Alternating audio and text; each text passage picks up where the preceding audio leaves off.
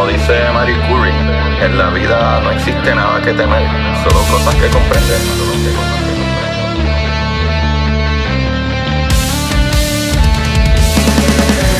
Recuerden correr y buscar la manera de aprender que más le divierta.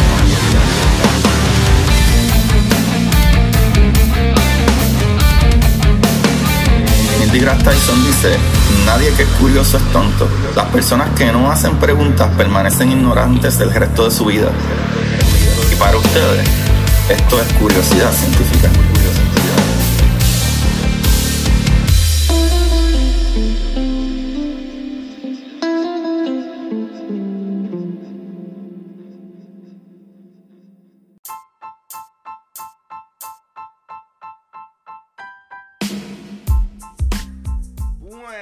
Corillo de Curiosidad Científica. Bienvenidos sean todos a este episodio de Curiosidad. Con ustedes les habla su host Agustín Valenzuela, trayendo las maravillas del universo. Y una vez más, eh, tenemos buenas, buenas, buenas noticias. Eh, ¿Por qué? Como siempre, seguimos trabajando, ¿verdad? Razuma sigue trabajando para descubrir y, y- y estudiar las cosas maravillosas. Pero quiero agradecer en principal este, a la gente que nos está apoyando en el Patreon ahí para que están gozando esa historia, ¿verdad? Ciencia ficción y todas esas cosas. Y a todos los que en este último mes me han comprado el libro, ¿verdad? Los libros.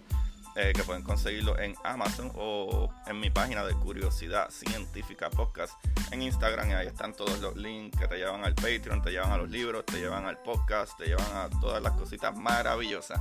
Tengo otra noticia brutal y es que el 23 de febrero vamos a estar presentándonos en St. Petersburg, en las librerías de St. Petersburg. También en mi página de Instagram pueden ver la información, pueden buscarla ahí. Ahora mismo no tengo el email cercano, no sé por qué no me preparé. Pero, anyway, probablemente antes de que se acabe el capítulo al final, para no dejarlos con tanto bache aquí en el medio, eh, puedes buscar el email y les dejaré saber exactamente el lugar. Y sería el jueves 23 de febrero, en- o sea, en varias semanitas más.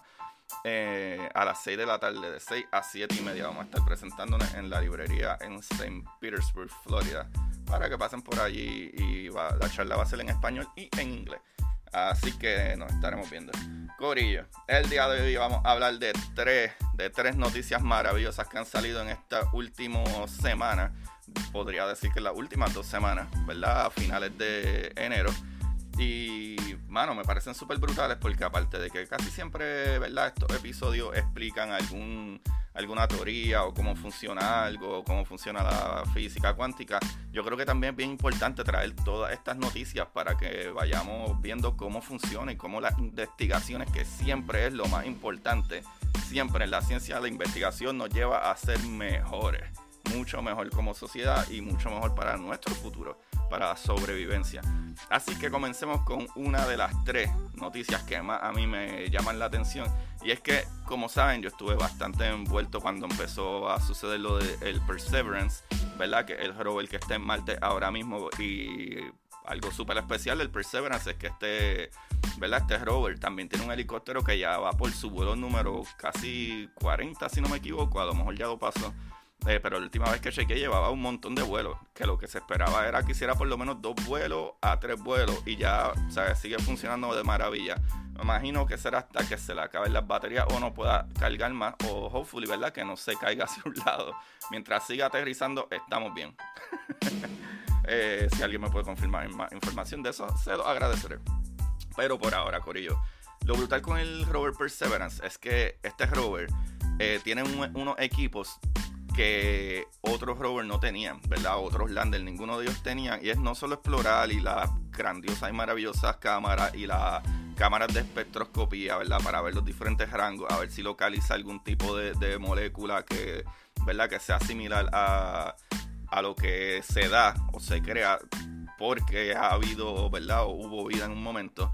Pero sino también que tiene un taladro que va a recoger, ¿verdad? Material para en otra misión llevarlo. Y lo brutal con la noticia es que eh, este rover Perseverance, ¿verdad? Eh, se sacó un selfie mirando hacia uno de los 10 tubos de muestra almacenados en el depósito, ¿verdad? Que creó en un área, ¿verdad? Apodada como Three Folks, ¿verdad? Los, tres contenedores, ¿verdad? Esta imagen fue tomada por la misma cámara Watson montada en el brazo robótico del rover el 20 de enero del 2023, o sea, este añito.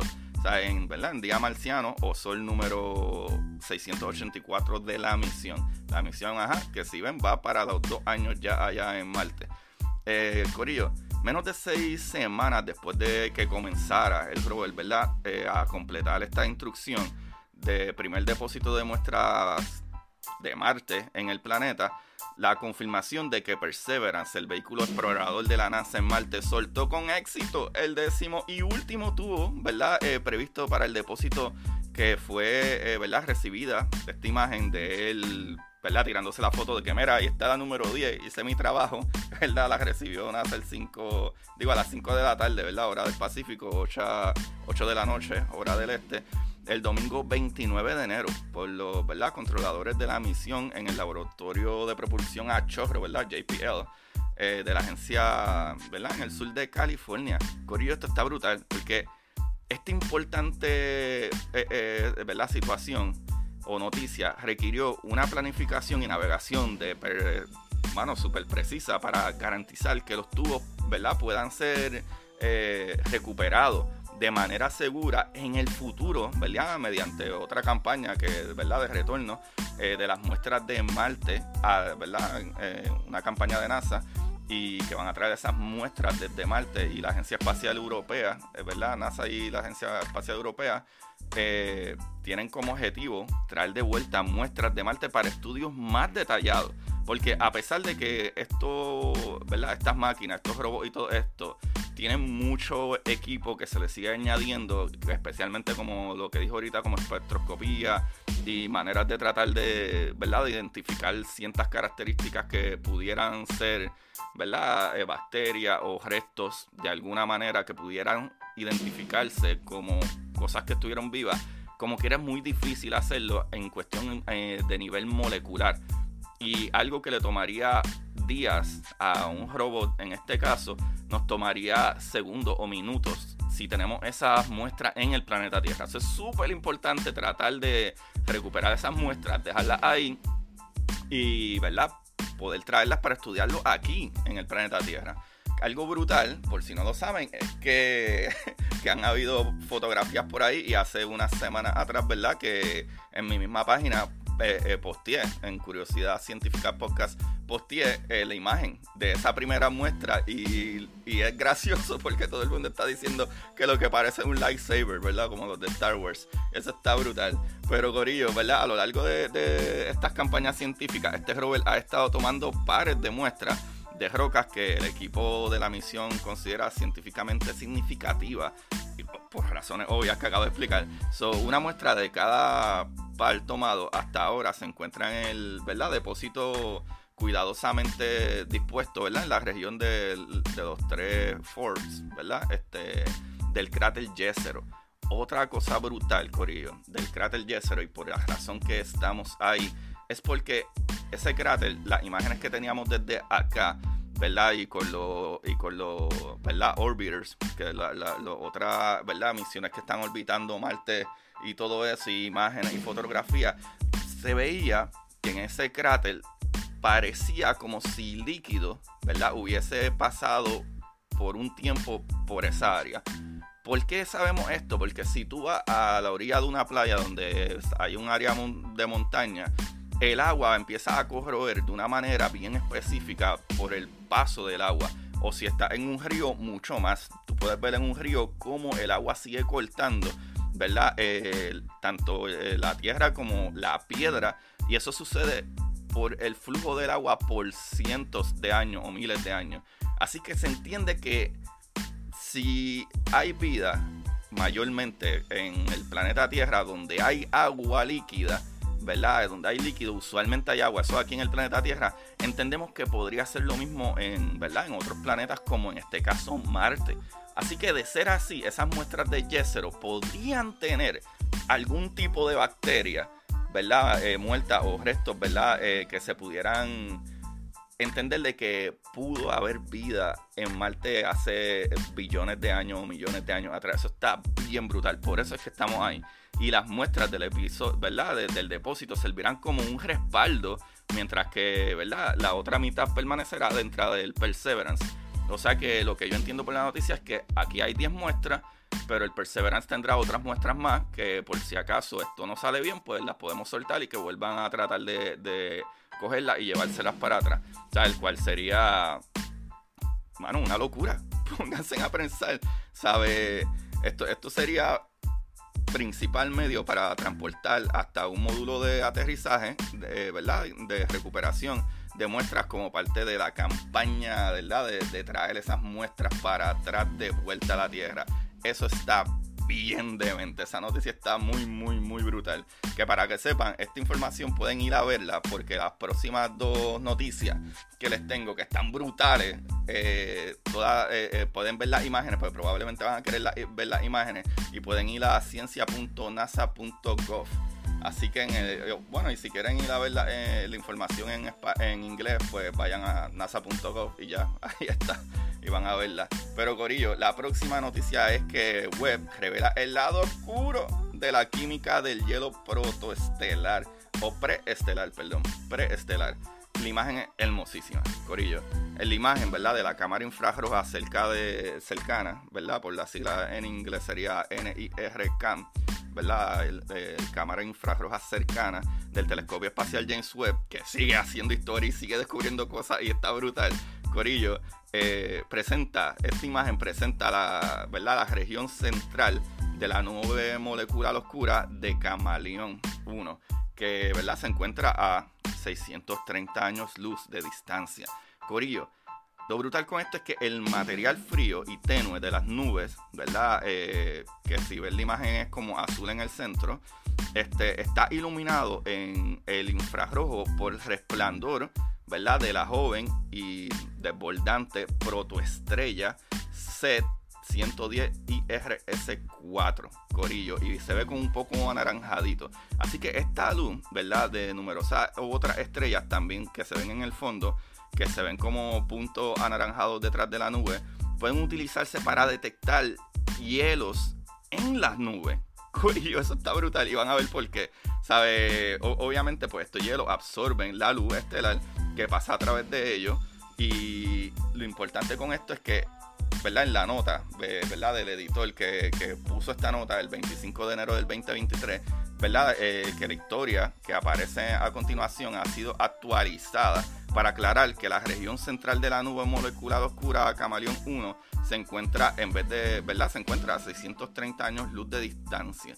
Lo brutal con esto, Corillo, ¿verdad? Si deseamos construir un planeta habitable, los hielos son un ingrediente vital porque la fuerza principal de varios elementos clave, eh, ¿verdad? ¿Sabe? Que sean como el carbono, hidrógeno, oxígeno, nitrógeno, y azufre, ¿verdad? Que se denominan como CHONS, C-H-O-N-S. Estos elementos son ingredientes importantes tanto en las atmósferas planetarias como, ¿verdad? En moléculas como los azúcares, los alcoholes y los aminoácidos simples. Sabemos, Corillo, que los aminoácidos, ¿verdad? De los aminoácidos es que se crean esas proteínas que crean y, y se multiplican las células. Y de seguro es un poco más complicado que eso, pero para que tengan idea. ¿Sabes? El aminoácido, cuando tus células se van a multiplicar, eh, ¿verdad? Eh, esas azúcares o etcétera, eh, tienen el ribosoma que crean estos aminoácidos y estos aminoácidos se unen, ¿verdad? Creando un conjunto que terminan siendo proteínas. Que esas proteínas, ¿verdad? Terminan, ¿verdad? Multiplicándose en otras células. No es que desde esa nube ya existen esas proteínas ahí, porque usualmente esto lo que hace es que crea estrellas no planetas en un principio. Los planetas se crean después de la explosión de estrellas. Pero es importante ver que, ¿verdad? Para que estos planetas en un futuro, después de que unas estrellas mueran, se creen, necesitan esos elementos. Súper importante. Y eso está súper brutal. así que, ¿verdad? Con esta imagen y, esta, y estas observaciones, un equipo internacional de astrónomos que utiliza el telescopio espacial James Webb de la NASA ha obtenido, ¿verdad? Eh, un inventario detallado, Corillo, de los cielos más profundos y fríos que se hayan medido hasta la fecha en una nube molecular, Corillo. ¡Qué brutal! Porque además de hielos simples como el agua, el equipo pudo identificar formas congeladas de una amplia gama de moléculas. ¿verdad? Desde sulfuro de carbono, amoníaco y metano hasta la molécula orgánica compleja más simple, el metanol. Lo brutal es que cuando hablas de molécula orgánica compleja, que es simple la molécula, pero es compleja de crear el metanol, es porque, Corillo, ¿cómo es que se crea el alcohol? El alcohol se crea, ¿verdad? Cuando eh, cosas vivas como las bacterias se alimentan y metabolizan este, este material para que se cree eso. Así que imagínense que se detecte eso en estas nubes, ¿verdad? Que fueron, que fueron creadas por muertes de otras estrellas. Eso está súper brutal. So, investigadores consideran que las moléculas orgánicas eran complejas cuando tenían seis o más átomos, para que entiendan. Eh, e, está brutal porque incluso cuando ¿verdad? los científicos hablan de moléculas complejas, o, es más, hablando de átomos, átomos pesados que les llaman metales, ya les llaman metales después del helio. ¿Sabes? Como que, ah, wow. Pero, o sea, que el oxígeno, y carbón y todo esto se consideran metales pesados. Sí, en química ellos sí lo consideran así. Y eso está brutal.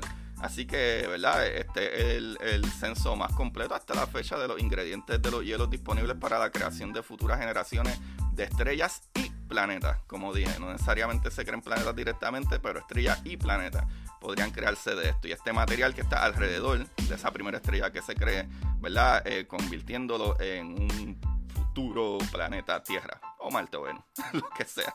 No necesariamente es que va a crear vida. Así que, ¿verdad? Esto, esto sería así antes de que se calienten durante la formación de las estrellas más jovencitas.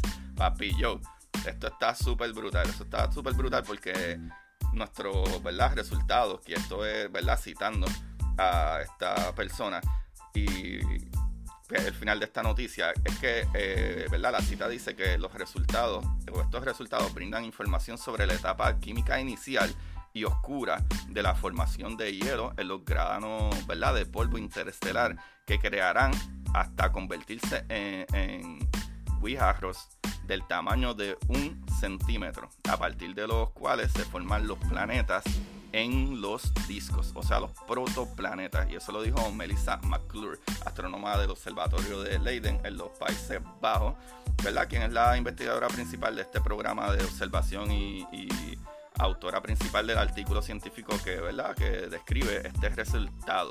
Y vuelvo a citar, estas observaciones abren una nueva ventana para conocer las vías de formación de las moléculas simples y complejas eh, que se necesitan para fabricar complejos, ¿verdad? Básicos de la vida. Así mismo es, Corillo, pónganse a pensar, esto podría probar una vez más de que hasta incluso antes, ¿verdad? De que llegara el agua. Acuérdense que nosotros todavía no entendemos bien cómo llegó el agua aquí. Se dice que ah, esa agua pudo haber llegado con con cometas o asteroides que chocaron aquí, trajeron esas moléculas y así se fue formando el agua. Pero imagínense, estos nuevos descubrimientos están, ¿verdad? A lo que yo entiendo, y me pueden corregir los expertos, eh, yo entiendo que, mano, esto podría simple y sencillamente dejarnos saber de que, ah, mira, no, desde esas primeras nubes eh, de hielo y polvo congelado, que tanto se crean eh, estrellas o las primeras estrellas, también en esos protoplanetas, ¿verdad?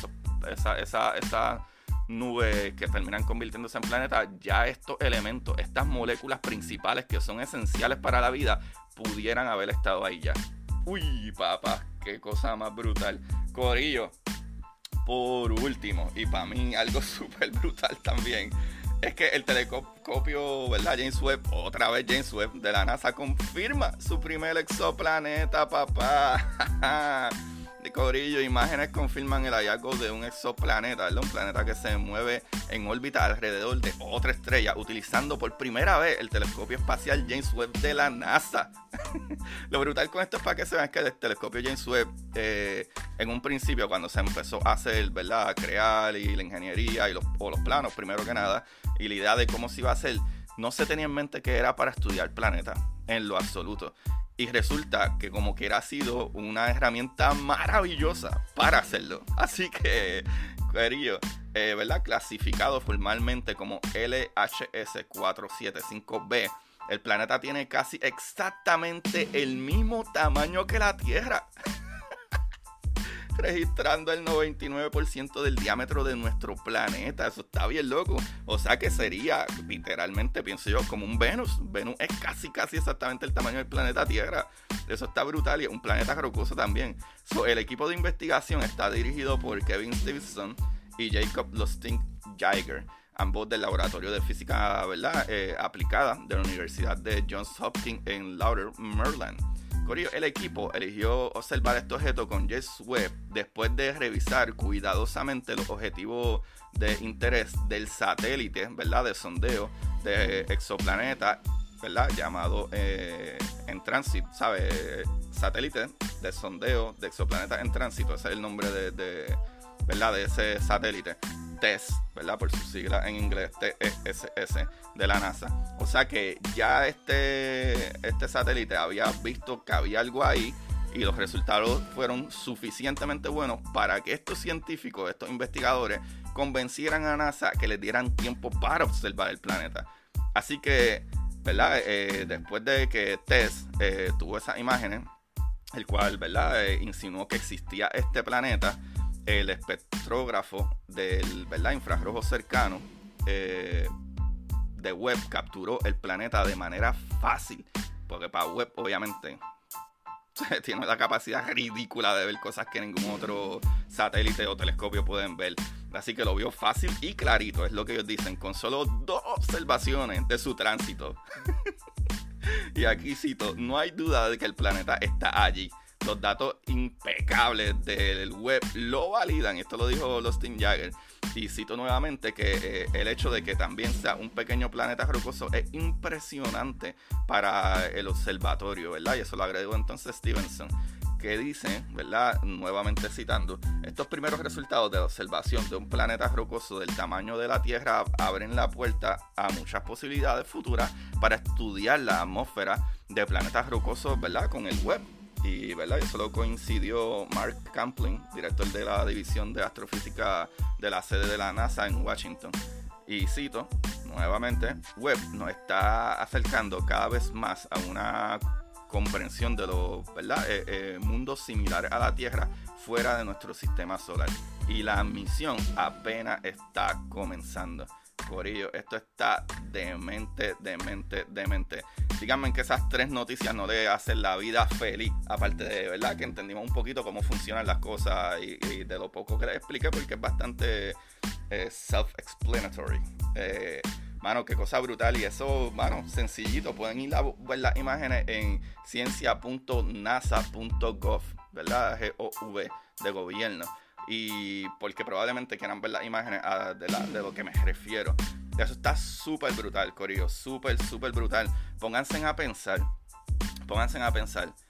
Esto, ¿verdad? Este, estas nuevas tecnologías que nosotros estamos creando están tan fuera de liga y tan fuera de liga que, mano, estamos viendo cosas que a pesar de que teníamos tecnología, como ya vieron, ¿verdad? Ya vieron que anteriormente habíamos observado, ¿verdad? Ciertas cositas de que parecía que estaban ahí, pero el James Webb, para el James Webb no era como que dudoso que este, lo, como, ¿verdad? El satélite test para James Webb fue súper fácil y súper claro observarlo. Así que para que tengan idea de cuán brutal, ¿verdad? Este telescopio y esa tecnología está. Ahora, aquí les tengo la información, Corillo, ¿verdad? Yo como Solar System Ambassador, ¿verdad? De NASA, voluntario de NASA, eh, tengo una presentación de la misión eh, DART, ¿verdad? De NASA. Y esta presentación se va a ser en The Enoch Davis Center y está localizado en el 1111 de la 18 Avenida Sur en St. Petersburg. Y esto va a ser, como dije ya, en febrero 23 o sea, en varias semanitas más a las 6 de la tarde. Así que lleguen un poquito antes de las 6. A las 6, más tarde al 6.5 se cierran puertas y comienza el show.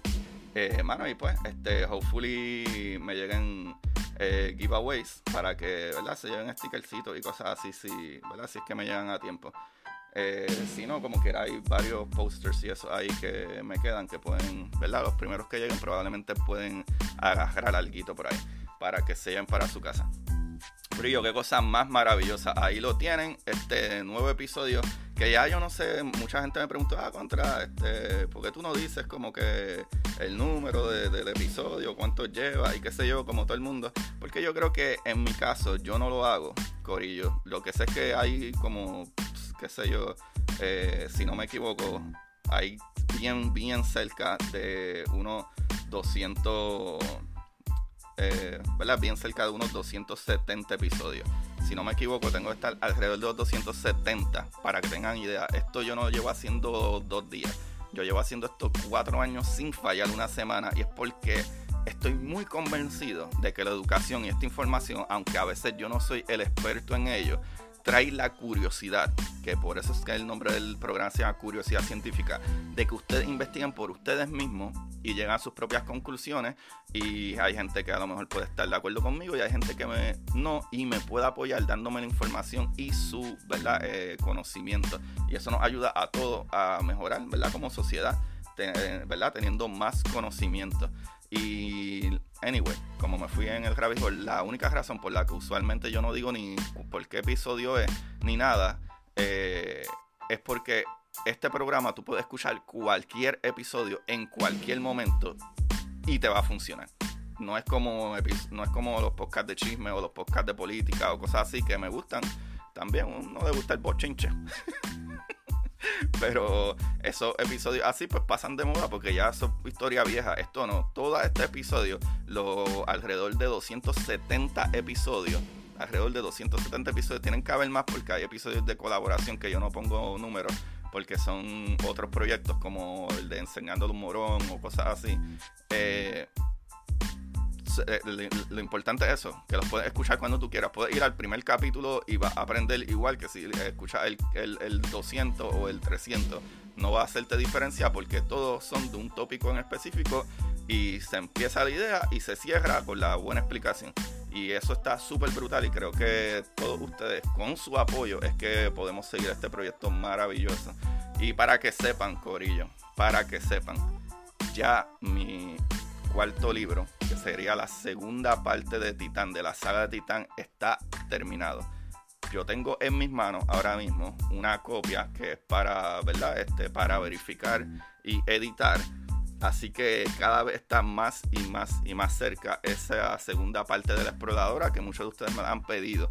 Pero si ustedes se quedan con ganas de leer eh, ciencia ficción en español, estilo ¿verdad? latino, eh, pueden ir a mi Patreon, patreon.com slash eh, perdón, Agustín Valenzuela, patreon.com slash Agustín Valenzuela para las mejores historias de ciencia ficción, misterio y terror y todo eh, que, ¿verdad? que hay en Puerto Rico. No hay nadie mejor. Así que, Alexis Zárraga, papá, chato un lado, que aquí voy yo. Saludos ahí Alexis, a todo el corillo de siempre el lunes. Pero, anyway, eh, nada, como quiera pueden buscar mis libros que sí ya están afuera en amazon.com y vayan a Amazon y buscan o en mis links en Curiosidad Científica Podcast en Instagram, Curiosidad Científica en Twitter y están todos mis libros de, verdad, el de Curiosidad Científica, El Universo en Arroz con Habichuela, como La Exploradora Titán, muy pronto La Exploradora Draco y mi eh, libro de historias cortas para sentarse en el inodoro. Son muchas historias, varias historias, si no me equivoco 10 o 12 historias de, ¿verdad? De cortas, que puedes leerte una historia en 15, 20 minutos y la pasas brutal y estás, ¿verdad? Dándole ejercicio a ese cerebro. Así que ahí lo tienen, Corillo, como siempre. Busca la manera de aprender que más le divierta. Shakeando.